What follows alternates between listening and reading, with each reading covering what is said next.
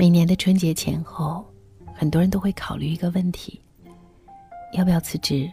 要不要重新换一个工作，换一种方式呢？常有人指责现在的年轻人没有定性，更换工作频繁，可又有多少人能够在年少时就决定好后半生的计划呢？倘使真的有个详尽的计划，可也不能确保事事全能按照理想而发展。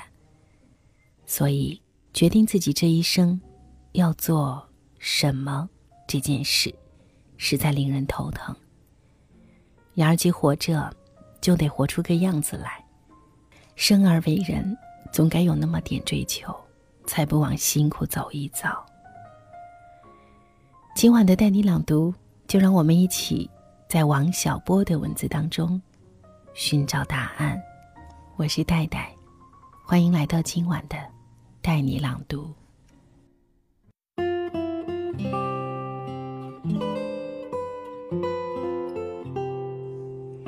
我现在已经活到了人生的中途，拿一日来比喻人的一生，现在正是中午。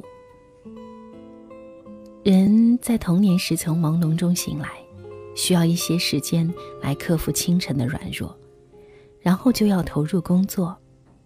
在正午时分，他的精力最为充沛，但已隐隐感到疲惫。到了黄昏时节，就要总结一日的工作，准备沉入永恒的休息。按我这种说法，工作是人一生的主题。这个想法不是人人都能同意的。我知道，在中国，农村的人把生儿育女看作是一生的主题，把儿女养大，自己就死掉，给他们空出地方来。这是很流行的想法。在城市里，则有另外一种想法，但不知是不是很流行。他把取得社会地位。看作一生的主题。站在北京八宝山的骨灰墙前，可以体会到这种想法。我在那里看到一位已故的大叔，墓上写着“副系主任、支部副书记、副教授、某某教研室副主任等等。假如能够把这些‘副’字去掉个把，对这位大叔当然更好一些。但这些‘副’字。最能证明有这样一种想法。顺便说一句，我在美国的公墓里看过，他们的墓碑上只写两件事：一是生卒年月，二是某年至某年服兵役。这就是说，他们以为人的一生只有这两件事值得记述。这位上帝的子民曾经来到尘世。以及这位公民曾去为国尽忠，写别的都是多余的。我觉得这种想法比较质朴，恐怕在一份青年刊物上写这些目前的景物是太过伤感，还是及早回到正题上来吧。我想要把自己对人生的看法推荐给青年朋友们。人从工作中可以得到乐趣。这是一种巨大的好处。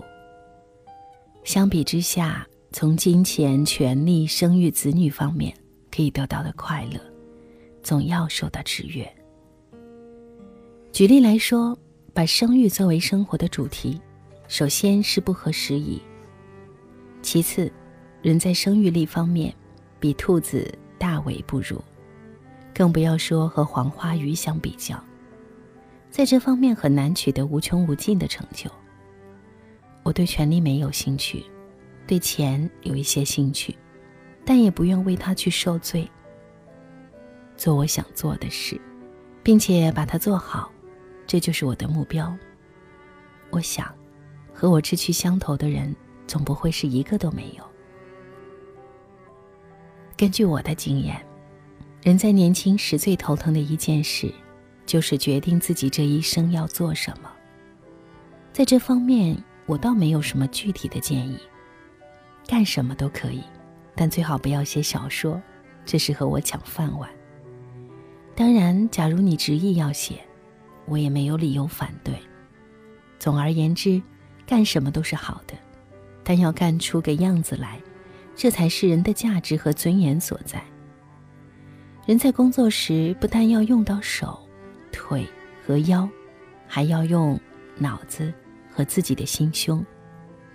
我总觉得国人对这后一方面不够重视，这样就会把工作看成是受罪，失掉了快乐最主要的源泉，对生活的态度也会因之变得灰暗。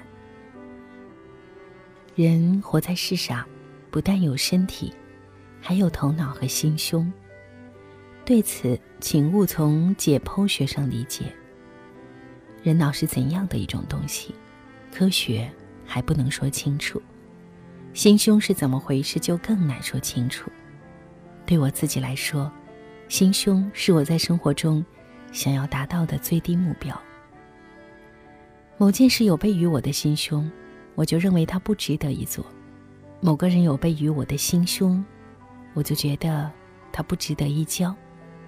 某种生活有悖于我的心胸，我就会以为他不值得一过。罗素先生曾说：“对人来说，不加检点的生活确实不值得一过。”我同意他的意见。不加检点的生活，属于不能接受的生活之一种。人必须过他可以接受的生活，这恰恰是他改变一切的动力。人有了心胸，就可以用它来改变自己的生活。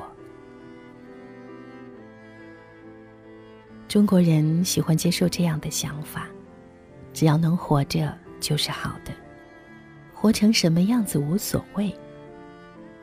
从一些电影的名字就可以看出来，活着。找乐，我对这种想法是断然的不赞成，因为抱有这种想法的人，就可能活成任何一种糟糕的样子，从而使生活本身失去意义。高尚、清洁、充满乐趣的生活是好的，人们很容易得到共识；卑下、肮脏、贫乏的生活是不好的。这也能得到共识，但只有这两条远远不够。我以写作为生，我知道某种文章好，也知道某种文章坏，仅知道这两条尚不足以开始写作。还有更加重要的一条，那就是某种样子的文章对我来说不可取，绝不能让他从我笔下写出来，关于我的名字登在报刊上。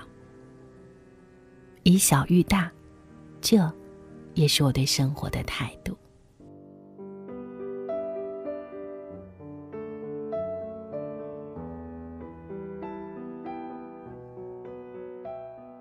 刚刚我们听到的这篇文章，来自王小波的一本书《我的精神家园》。是啊，每个人都在思考，到底这一生做什么才好呢？我想。就像文章里说的那样，至少是你乐意做的吧。至少，它会让你的精神更加的富足。我是戴戴，如果你有一些自己的想法，可以在我的公众号“带你朗读”和我随时的沟通交流。是不可取代的戴，等你的留言，稍后见。一天有多长？是不是无所谓？混着过像大人的世界。哦，我渴望不同的时空。